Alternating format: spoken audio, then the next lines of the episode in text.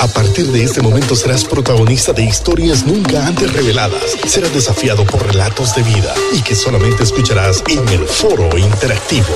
Hoy con el invitado de la semana. Bienvenido Pablo, qué bueno tenerte con nosotros y dejo unas palabras eh, de ánimo al pueblo hondureño y a todo el mundo que nos sintoniza hoy aquí en Liderazgo Radio. Primero también felicitaciones porque aquí eh, te tuvimos hace unos meses atrás. Aquí está mi hijo que te quiere saludar. Mira, hola, Somate, hijito, un ratito. Hola, Somate, ahí, a ver. Ahí está mi hijo Santiago, ¿eh? Hola, Vino corriendo. Hola. Manda Vino fuego. Lo que quiere que Lo que es ser famoso, ¿ah? ¿Ah? Sí.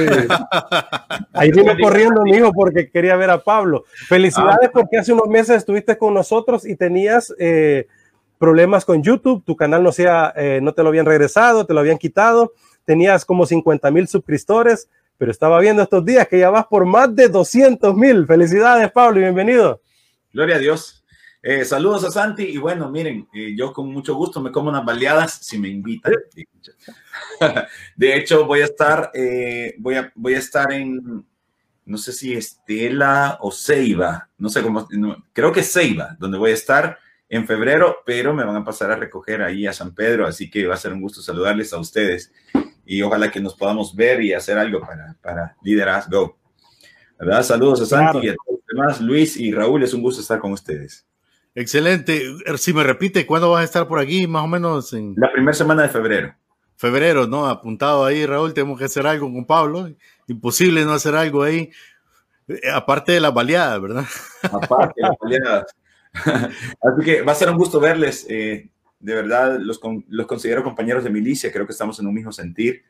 Queremos llevar la palabra del Señor a una generación que está, que está siendo vapuleada, intoxicada con, con- con cosas que le hacen daño y, y- y para mucha gente no hay vuelta atrás. Los daños son irreversibles, pero creemos que no hay nada imposible para el Señor y por eso predicamos el Evangelio.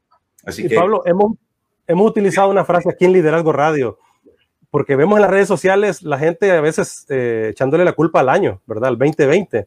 Ay, que se vaya, que se vaya, esperando ya a las 12 de la noche para que se vaya. y como que mágicamente las cosas van a cambiar eh, pues a las 12.01 del 2021. Y hemos dicho que no es el año el problema, no es el 2020 el problema, el problema está en el corazón del ser humano. Si queremos un mejor eh, año, necesitamos eh, un nuevo corazón y necesitamos mejores seres humanos, ¿no te parece? Totalmente de acuerdo. Eh, yo creo que estamos bastante llenos de miedo, ¿no? Y el, miedo quisiéramos que se acabe ahora, a las 12 de la noche. Quisiéramos que se acabe ahí. Sin embargo, la Biblia dice en Juan 16, 32, hijitos, en el mundo tendréis aflicción. El Señor garantizó las aflicciones, pero nos dijo, en este mundo tendrán aflicción, pero yo he vencido a este mundo. Entonces, la esperanza que podemos tener y la fortaleza hay que encontrarla en Cristo Jesús, no va a venir de otra parte he estado compartiendo últimamente sobre, sobre el anticristo, es un tema que casi no se predica. Entonces, pero hay gente que eh, están ahorita afligidos viendo, yo sé que puedo hablar aquí con toda libertad y que vamos con los tacos por delante. Dale, Pero- con los tacos de frente. Están diciendo que el yerno de Donald Trump es el nuevo anticristo, dicen unos. Y hay otros que dicen que es Joe Biden el nuevo anticristo. Y lo dicen y, y te da, argumentan y sacan la Biblia y te dicen un montón de cosas. Sin embargo, eh, Pablo dijo esto, miren, eh, le dijo a los, a los tesalonicenses, en segunda tesalonicenses de- del 1 al 4, les dice, no pierdan la cabeza ni se alarmen por ciertas profecías, ni por mensajes orales o escritos supuestamente nuestros que digan ya llegó el día del Señor. No se dejen engañar de ninguna manera porque primero tiene que llegar la rebelión contra Dios y manifestarse el hombre de iniquidad, el destructor por naturaleza. Yo quiero rescatar aquí varias cosas y es que los tesalonicenses tenían una serie de confusiones. Primero es que alguien les andaba diciendo, ya vino el Señor, te quedaste. Imagínate eso, que alguien te saluda y te diga, vos también te quedaste. ¿Ah? ¿Qué tal eso? Que sea la primera llamada en el año, que te caiga una llamada lista y te diga, hey Raúl, Raúl, mira, si Santi está ahí, no, te, te quedaste vos también, manda fuego, señor. Entiende una cosa loca. Y eso le estaba pasando a los estadounidenses porque les dice, no crean si les dicen ya llegó el día del Señor. Entonces alguien andaba ahí con el chisme o con la pseudo profecía o con una carta disque de Pablo diciendo esto es lo que va a pasar. Y entonces ya hace dos mil años la gente andaba muerta de miedo por este asunto, pero les dice Pablo, observen no los tiempos, sino observen lo primero, el versículo número uno dice, hermanos, en cuanto a la venida de nuestro Señor Jesucristo y nuestra reunión con Él, les pedimos que no pierdan la cabeza. Miren esto, Pablo decía, lo más importante de los últimos tiempos no es quién es la bestia, no es el anticristo, no es el falso profeta, eh, no es que tan alta es la gran ramera, ninguno de este tipo de temas, sino que lo más importante es Cristo y nuestra reunión con Él. Y eso es algo que comienzas a hacerlo desde ya. Y cuando tú comienzas a tener esa reunión desde ya, el temor se va fuera. Así que yo considero que aunque el año no cambie, sino que se ponga más complicado, cosa que puede pasar, eh, ustedes ver que el Señor está con nosotros y que lo más importante siempre es nuestra reunión con Él. No solo nuestra reunión en el día postero, sino que nuestra reunión en el hoy, nuestra reunión en el día a día. Eso es lo más importante y eso es lo que te va recargando las baterías y llenando de fortaleza. Excelente, Pablo. Pablo, y, definitivamente este mundo cambiante va cada día y, yo sé que tú eh, elaboras muchos videos en tu canal de YouTube, eh, creando conciencia, despertando conciencia, diría yo, a esta generación que a veces se deja guiar por cualquier viento de doctrina. Y no estoy hablando de la iglesia, estoy hablando de todo lo que el mundo te presenta, sin duda. Pero eh, ayer fue un día crucial para muchos, ya que pues se aprobó en Argentina la ley del aborto. ¿Qué nos puedes comentar al respecto? Yo sé que es un tema muy amplio, pero déjanos ahí picados para esos videos que tú haces, que, me imagino ahí vas a elaborar más contenido al respecto. Sí, eh, fue de llorar realmente, fue de llorar, de llorar porque el 70% o un poco más de la población de Argentina son pro vida. Lo sorprendente aquí, ¿cómo es posible que pongan una ley que es para una minoría y se la apliquen a toda una mayoría. Ahí es donde se está inmortalizando una frase famosa de Pablo Rosales que dice, ya le podemos llamar imposición o todavía tenemos que llamarle conspiración.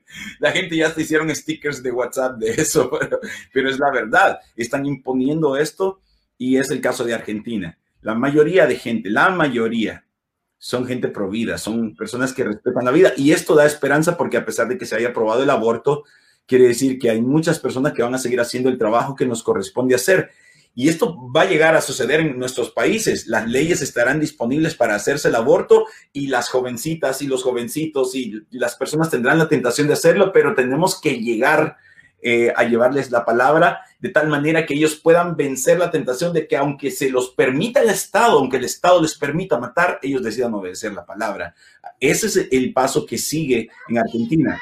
Así que es muy triste primero que la, gran mayoría de la población es provida y hayan aprobado el aborto. Eso quiere decir que hay intereses políticos detrás de esto, hay intereses económicos que van mucho más allá de la población. Em, ahora bien, lo segundo que, que, es bien interesante y es algo que debería ponernos atentos a nosotros es que los mismos digamos, los mismos políticos que en, jornadas anteriores votaron a favor de la vida y en contra del aborto, en esta ocasión cambiaron su voto. Y eso lo dispara todo. Porque aunque haya personas que en plena campaña política juren y perjuren y hagan lo que querrás y, y pongan la mano en la Biblia y digan que van a defender la vida, cuando ya estén en la palestra y estén en el curul, no es seguro que vayan a cumplir con lo que prometieron. No es seguro. Así que la confianza ya no, no puede estar en los políticos. O sea, sí hay que llegar a la clase política, perdón Luis, hay que llegar a la clase política, hay que alcanzarlos. Este es el tiempo para los Sadrach, Mesach, Nego, Daniel, José. Ese es el tiempo para, para que ellos cumplan su rol, las secretarias que están en, los buró de abogados, las personas que no son los más importantes, que son los mandos medios, pero inclinan la balanza y ayudan a sus líderes y a sus jefes a tomar decisiones. Este es el momento para volver al evangelio protagonista de las decisiones eh, y que nosotros eh, influyamos a la gente que toma las decisiones. Denis Borjas Sevilla dice saludos y bendiciones, saludos a nuestro hermano y amigo Denis Borjas. Saludos, Denis. Gracias, Denis, por la sintonía de siempre. Él es director de APME Juvenil en Cofradía, ¿verdad? Uno de los líderes que nos desafían e inspiran con su vida, con su liderazgo y con todo lo que hacen. Eh, gracias a todos por estar conectados. Estamos conversando con Pablo Rosales, youtuber. Por si usted no lo conoce, sígalo entonces en su canal de YouTube. Ahí, Pablo Rosales conéctese a todo el buen contenido que Pablo produce, pero también Pablo es cantante, ¿verdad? Pablo le hace a la cantada, como decimos aquí en Honduras, le hace a la guitarreada y también lleva el mensaje de esperanza a través de su música. Así, sí que siga su música en Spotify y en todas las plataformas digitales. Hablando del tema del aborto, yo creo que no podemos quedarnos solo con el eslogan no al aborto, sino que más bien debemos ir más allá. Primero, debemos tener contención para no abortar, lógico, porque abortar eso es un asesinato. Pero dos, debemos educar, educación para prevenir embarazos, para prevenir la inmoralidad sexual y todo este desorden que tenemos. Porque yo, yo posteé hace poco en mis redes sociales, yo creo que toda esta aberración sexual, toda esta inmoralidad sexual, toda esta vida sexual loca que tiene la humanidad en estos tiempos, eh, va a suplantar, bueno, ya lo está haciendo, al derecho a la vida. Entonces, eh, tenemos que educar a nuestra generación para prevenir embarazos, para cuidarlos de una inmoralidad sexual, de una malsana sexualidad. Y tres, creo que también la adopción es muy importante. La adopción para preservar vidas, porque a veces creo que los cristianos vamos con los tacos de frente con el tema del aborto, pero hacemos muy poco, creo yo, o a veces casi nada por pues tanto niño que hay en las calles, tanta eh, madre embarazada, ¿verdad? Adolescente y etcétera, todos estos temas. ¿No crees al respecto hacia ahí debemos ir con este tema, Pablo? Sí, me, número uno, creo que la santidad es el mejor método, no solo anticonceptivo, sino que es el mejor método para conservar tu salud sexual y reproductiva hay que enseñarlo de esta manera. Eh, lo que el Señor nos ha dado en sus mandamientos no es para ponernos limitaciones, sino que es para protegernos. Es totalmente, son, son no de Dios. O sea, no matarás, no harás esto, no harás lo otro, pero son no con, con, una connotación bastante positiva para tu vida, porque no se tratan de limitarte ni de quitarte cosas, sino de preservarte. Y los jóvenes están siendo tentados durante su juventud a tengan sexo, tengan sexo. Y ya los casados, la tentación es no tengan sexo, no tengan sexo y caer en la tentación. El enemigo siempre va a seguir tentando a través de esto, que es un regalo maravilloso y que el Señor lo da desde que estamos pequeños. Y algunos se preguntan cuando están chavitos, dicen, ¿y por qué Dios me ha dado esto si no me lo deja usar, no me deja que lo use? Bueno, porque te lo ha dado para que aprendas a administrarlo. ¿De acuerdo? Para que lo guardes. Esa es la historia del huerto del Edén. El Señor les dijo, miren, aquí está este árbol, cuídenmelo, que no se lo coman, ¿verdad? Entonces, em, quiero eh, hacer énfasis en eso, tenemos que volver a predicar sobre la integridad. Y cuando nosotros, los cristianos, recuperemos la integridad, entonces tendremos la autoridad para llamar la atención a, a estas personas que tienen prácticas sexuales eh, que la Biblia no las permite. El detalle es que los cristianos hemos caído también en, prácticas sexuales desordenadas y eso nos ha quitado la autoridad moral y, no tenemos la convicción para llamar al arrepentimiento a otros porque el mundo está llamando al arrepentimiento a la iglesia y esto es terrible.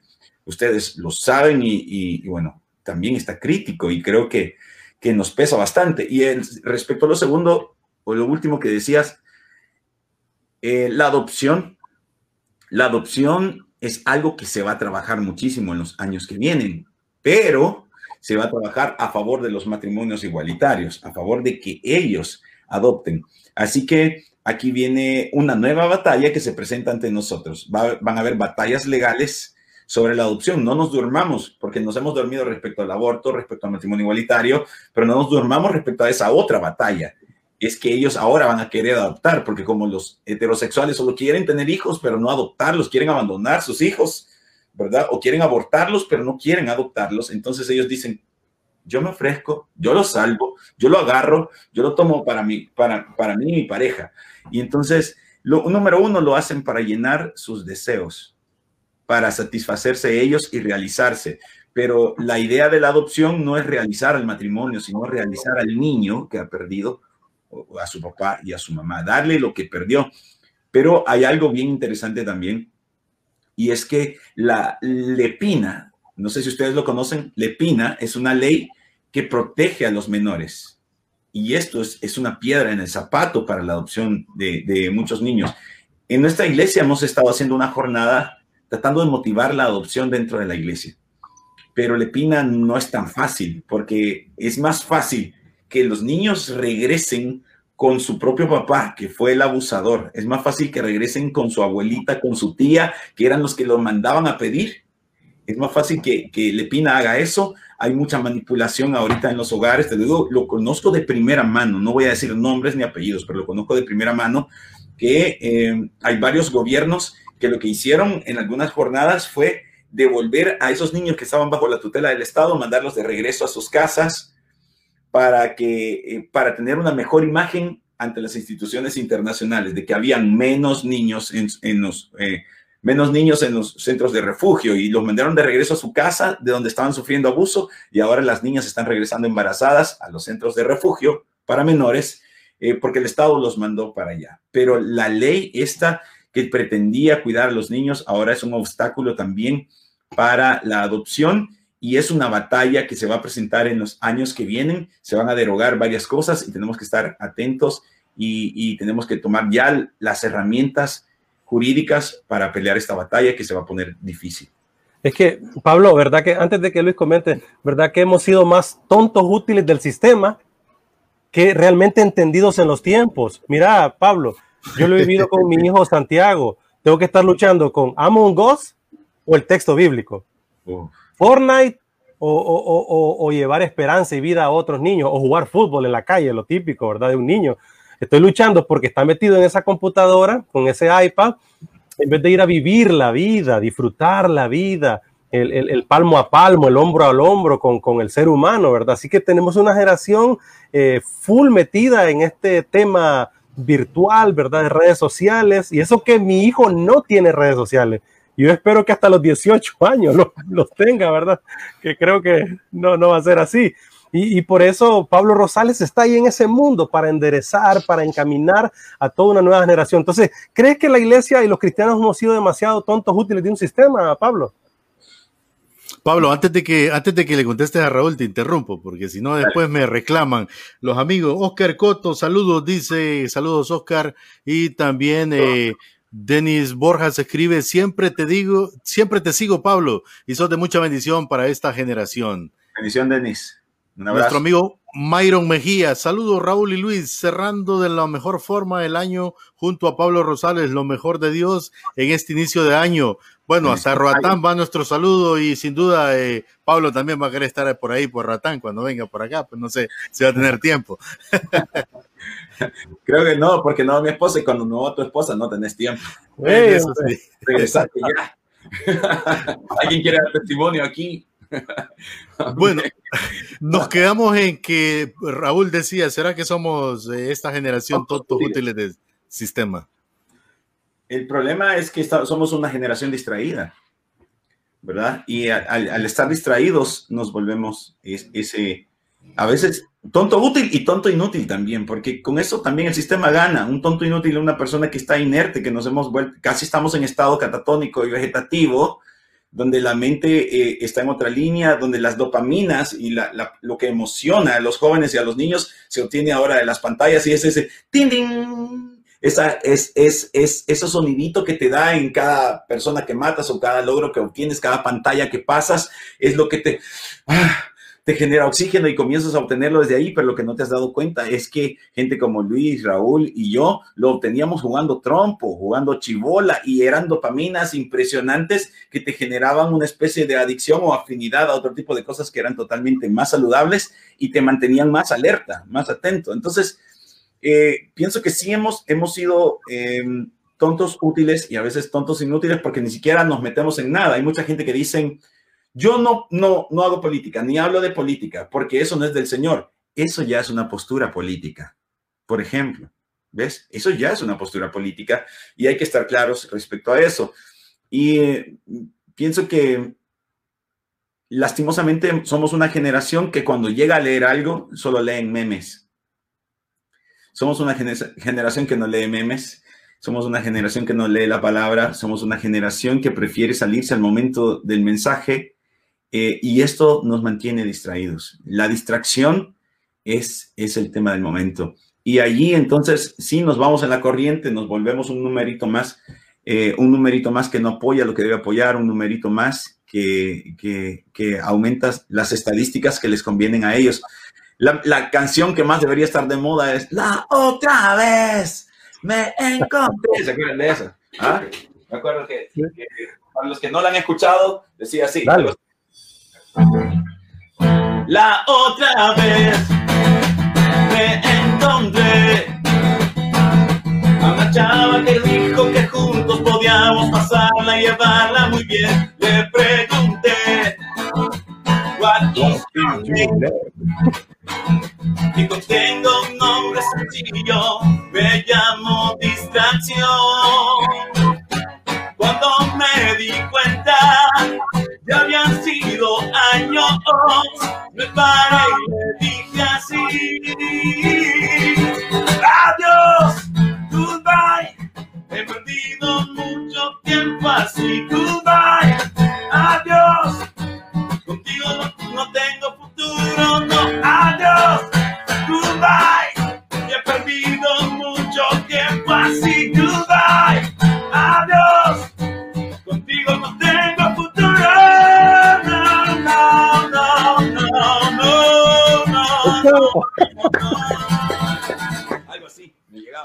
Li- Eso. lidera- liderazgo radio, hay que ponerle el sello ahí. ¿no? Lo remontaste, música con, con contenido, papá. Sí, más saludos, rojo. más saludos. Sí, cuando las canciones no hablaban de sentires, sino que de lo que estaba pasando en el momento y te, te daban una cachetada en la cara y te decían, ¡pah! Eso. Despertar, por favor, estás perdiendo tu tiempo, estás procrastinando lo bueno, estás dejando para mañana las cosas importantes y estás llenándote de cosas que ni son ni urgentes ni importantes y esto, esto te está quitando el tiempo.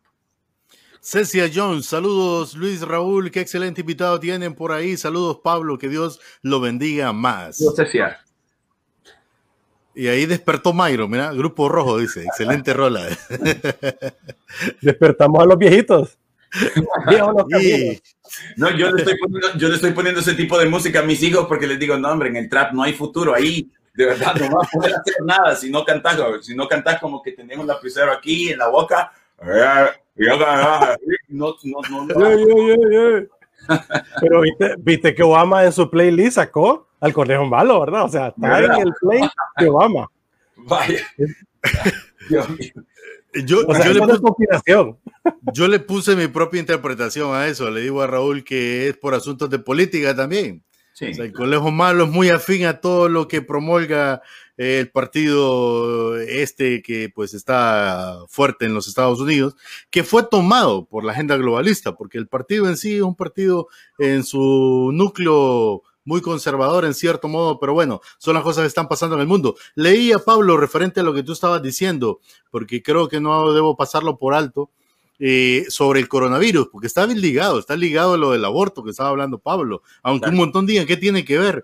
Estaba leyendo yo, y me llegó a, a- a mí un informe, a un informe de que eh, eh, en Argentina, Raúl, eh, el, el laboratorio Pfizer, que está desarrollando, uno de los laboratorios que está desarrollando la vacuna contra el coronavirus, eh, tenía una negociación con Argentina, particularmente, y ellos eh, iban a dar, iban a proveer la vacuna para Argentina en esos días, pero iba condicionada. Tenía que Argentina eh, darles, como te digo, una garantía, una garantía, o sea, algo que podían embargar. Increíblemente, el laboratorio Pfizer le estaba eh, pidiendo en garantía a la Argentina, le estaba pidiendo en garantía, Raúl, los glaciares, ¿qué te parece? Y la zona de pesca de Argentina, a lo cual todavía existen patriotas también en los gobiernos nuestros. El ministro argentino le dijo, no, no son negociables los recursos naturales de nuestro país. Hemos desarrollado, dice, una, una buena organización en cuanto a, combatir el, coronavirus Argentina y la verdad que sí lo han hecho. La cifra de muertos que ellos tienen en relación a su población es, no es tan vol voluminosa como en otros países de Sudamérica. Y vamos a seguir negociando con, con China o con Rusia, pero no vamos a permitir. Ahora, ¿qué sucede? Detrás de bambalinas, no sabemos nosotros qué negocio hubo. Claro. Acordate qué, que Wall Street qué casualidad ya, el que el agua aborto, es un negocio. todo ¿va? lo, sí. Pablo, el agua es un negocio ya. Claro, este pues, año Wall Street. en la vuelta de valores. Sí. está negociando con el agua y los glaciales, pues es agua. No sé por dónde iría. ah, y Bill Gates sale en, Netflix eh, con el tema del agua, ¿verdad? Hay una serie ahorita de Bill Gates ahí eh, con el tema del agua. Y bueno. Bueno, y, la, otra noticia, Pablo, es que ya El Salvador tiene licencia para la vacuna. Hoy. De hecho, de, hecho, están poniendo, ya están listos. Nunca habíamos visto que armaran tan rápido eh, las cosas aquí. Cubículos. A veces se toman años en reparar las calles. Esta calle que está frente a mi casa, y tengo años de estar esperando que la vengan a reparar, pero las clínicas para la vacunación las armaron sumamente rápido, pero como lo decías, realmente son negociaciones, eh, son, son cosas que generan deuda política, ¿verdad? Y, y, ustedes tienen que entender que esto ya no, esto no es paranoia, gente, esto de verdad son datos. Eh, ahí están recordando a Rojo, saludos a la familia Méndez Zúñiga. Espero que no sean familia del apóstol, aquel, ¿verdad? Pero saludos de todas formas. Ahora bien. Qué famoso. Miren. Conspiración 2021, dice Jonathan Sierra. no, eh, en el país ya están promoviendo muchísimo la vacuna, pero aquí está medio mundo diciendo, ah, esa vacuna aquí, no freguemos, esa vacuna es la marca, es la bestia, yo no me la pongo. Aquel que se atreva a poner un pie en ese lugar, lo vamos a destituir de la iglesia. Entonces, también hay gente que aquí está haciendo su trabajo, men, y ya se puso terrible. Eh, ustedes tienen que entender, y lo vamos a hablar claro sin, sin, sin parodias, es que hay, hay vacunas, por ejemplo, la, la, vacuna de la fiebre amarilla que tomó más de 20 años en desarrollar. Más de 20 años en desarrollar. Y alguien va a decir, ah, pero es que antes no habían computadoras, no había esto, no había lo otro. Discúlpeme, pero usted está equivocado porque muchas de las grandes maravillas que hoy disfrutamos se generaron en, esos años, en lo mismo que se generó esa vacuna. A lo que me refiero es que se ha tomado demasiado a la ligera, se ha hecho una vacuna demasiado rápido y por lo tanto usted se va a convertir en un conejillo de indias. Sépalo, em, porque se alguien se lo tiene que decir. No se trata de conspiración, yo tampoco creo que sea el sello de la bestia, ¿verdad? Sin embargo, sí creo que no es sabio ni es prudente. Deje que pase un montón de tiempo y, esperemos que nuestros gobiernos no lo pongan de manera obligatoria. En El Salvador no es obligatorio, pero ya lo pusieron a la disposición de toda aquella gente que, que, quieren arruinarse la vida y, y que están guiados por el miedo. Así que por eso alguien dijo que alguien dijo que hay 365 o 366 no temas en la Biblia. Tómese uno para cada día pero ojo con esto, la Biblia dice en Salmo 91.1, el que habita al abrigo del Altísimo morará bajo la sombra del Omnipotente. Usted se lo sabe, pero usted no le ha puesto atención a la primera parte. Dice que hay que vivir al abrigo del Altísimo. Esto no es para el que visita la casa del Altísimo. Perdón, esto, no, esto, no es, esto, esto no es para quien visita la casa del Altísimo, esto no es para quien llega de vez en cuando a saludar a Dios, esto es para el que vive con el Señor, el que habita al abrigo del Altísimo, ese morará bajo la sombra del Omnipotente. Si usted quiere protección de Dios, eh, entienda esto, el ángel del Señor acampa alrededor de los que lo respetan, de los que le temen, de los que le, dan, le rinden reverencia. El ángel de a acampa alrededor de los que le temen y los defiende. Necesitamos eh, vivir cerca del Señor y esto, eh, esto nos va a quitar el temor, ¿verdad? Yo soy sobreviviente de COVID y les digo una cosa. Sí, no, no sé si me dio COVID y miren, yo andaba, yo era esos que decían, no, esta onda de COVID es pura mentira, esto es pura paranoia. ¡Ja, papá! Cuando te estás comiendo esos frijoles fritos que antes te encantaba sentir ese sabor tan salvaje. fritos, tortilla tostada, cuajada, crema, huevo estrellado y todo esto, y te lo, te lo comes y solo sentís un sabor al lodo horrible. Agarrás el café y sentís el mismo sabor al lodo, agarrás otra cosa y a todo le sentís lo mismo. Eso es lo más terrible. Yo eh, no entendía por qué cuando mi mamá le dio COVID no quería comer. Ella no nos decía por qué. No, no quiero comer. Decía, es que no se le haya sabor a nada, men. Eh, solo, solo tomar agua y ya. Y a veces ni agua. Y en este tiempo aprendí una cosa. Hay que darle gracias a Dios por cada aliento que tomamos. Yo ya no le voy a dar gracias al Señor por cada año, no, hay que darle gracias al Señor por cada día, por cada jornada, por cada respiración que tomamos, porque y ahora vivir es un milagro. Los judíos hablan de que em, el Señor llevó por el desierto al pueblo y les hizo ver el maná para que ellos entendieran que cada tiempo de comida es un milagro. Pero yo hoy quiero ir un poco más allá y les digo, cada aliento que tomamos con estos pulmoncitos que se han de comer los gusanos, cada aliento que tomamos es un verdadero milagro de Dios. Fíjate que este comentario, mira, Pablo, es bien a Pablo Rosales. Creo que ya le está picando el granito a Pablo.